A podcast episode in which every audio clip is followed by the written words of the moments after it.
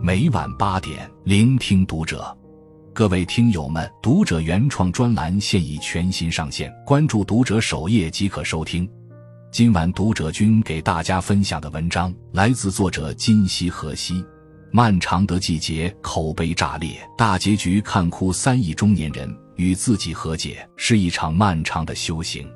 九零年代的东北小城桦林，一趟急速飞来的列车呼啸着驶过一片玉米地，镜头放缓，一个身穿红色羊毛衫的老年男子突然出现，对着正驾驶火车的中年司机喊话：“往前看，别回头。”这一幕是悬疑剧《漫长的季节》的大结局。豆瓣开分九点零，结局标志九点五，被网友直接封神。主人公王想略显苍凉的呐喊，穿过漫长的时光，寂静地落在二十年前正当盛年的王想心上，也落在银幕前每一个你和我面前。至于王想，是缅怀，是结束；至于我们，是告诫，是启航。蔡崇达在《皮囊》中说道：“我期待自己接受，甚至喜欢自己身上起伏的每部分，才能更喜欢这世界。我希望自己懂得处理。”欣赏各种欲求、各种人性的丑陋与美妙，找到和他们相处的最好方式。漫长的季节，一是一群人的命运在那场秋风扫落叶的时代变奏里，如浮萍飘零。故事结尾，所有人在经历岁月的洗刷后，读懂人心，看透生活，与自己握手言和。一个季节吹遍了一生，细细回顾漫长的季节中。局中人的人生轨迹，不由感慨：我们终其一生都在尝试与自己和解。一人到中年，每个人都在带伤奔跑。有人说，世上没有不带伤的人，只有不断痊愈的心。活着就像一场修行，从不谙世事到历经沧桑，无人幸免。剧中，王想做了一辈子老实人，不愿意在钢厂和投机倒把的人同流合污。不愿意随大溜去谄媚送礼，邢建春陷害儿子王阳，他也没有一点抱怨。直到儿子莫名其妙死于非命，妻子满怀怨恨自缢而亡，他的人生瞬间堕入了无边的黑暗。此后活着的每一天，王想都无法面对儿子的死。相较于王想的恨，剧中另一位主人公宫彪，则是恋爱脑的悲剧代表。从光鲜亮丽的本科高材生到身材发福油腻的中年司机，宫彪的一生令人唏嘘。在前途一片大好的时候，宫彪得知心上人黄丽茹出轨厂长的丑闻，冲动之下，他在厂里开大会的时候揍了厂长一顿，大好前途毁于一旦。事后，宫彪带着花到医院来看黄丽茹，主动接盘因为怀孕流产再也无法生育的黄丽茹。结婚后，宫彪爱得越卑微，黄丽如越变本加厉，甚至再一次出轨好哥。看清一切的宫彪终于清醒，主动离婚，净身出户，却在幸运大门即将开启时仓促结束了一生。路遥在《平凡的世界》里说：“人生没有永恒的痛苦，也没有永恒的幸福。生活像流水一般，有时是那么平展，有时又是那么曲折。”成年人的世界，兵荒马乱是常态。如果崩溃放弃，从此一蹶不振，不幸自会纷至沓来。真正的勇者，需在不断自愈中咬牙坚持，经历火炼成钢，让往事如烟飘散。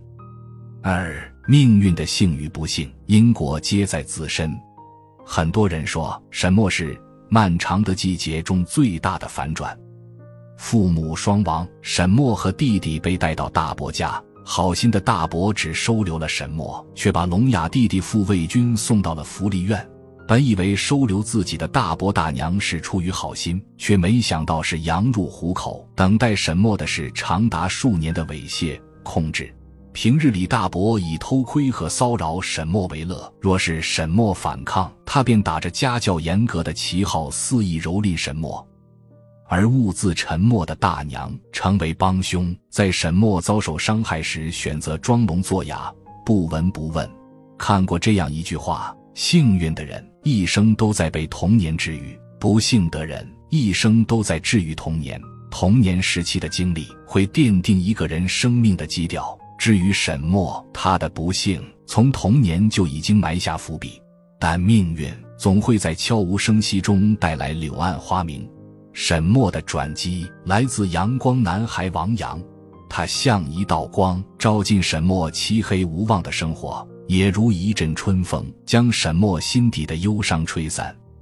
不过，这抹温情没持续多久，世界的恶意便再度降临。被半路好友嫣红下药，被港商趁机侵犯。此时的沈墨重新被拉回到深渊。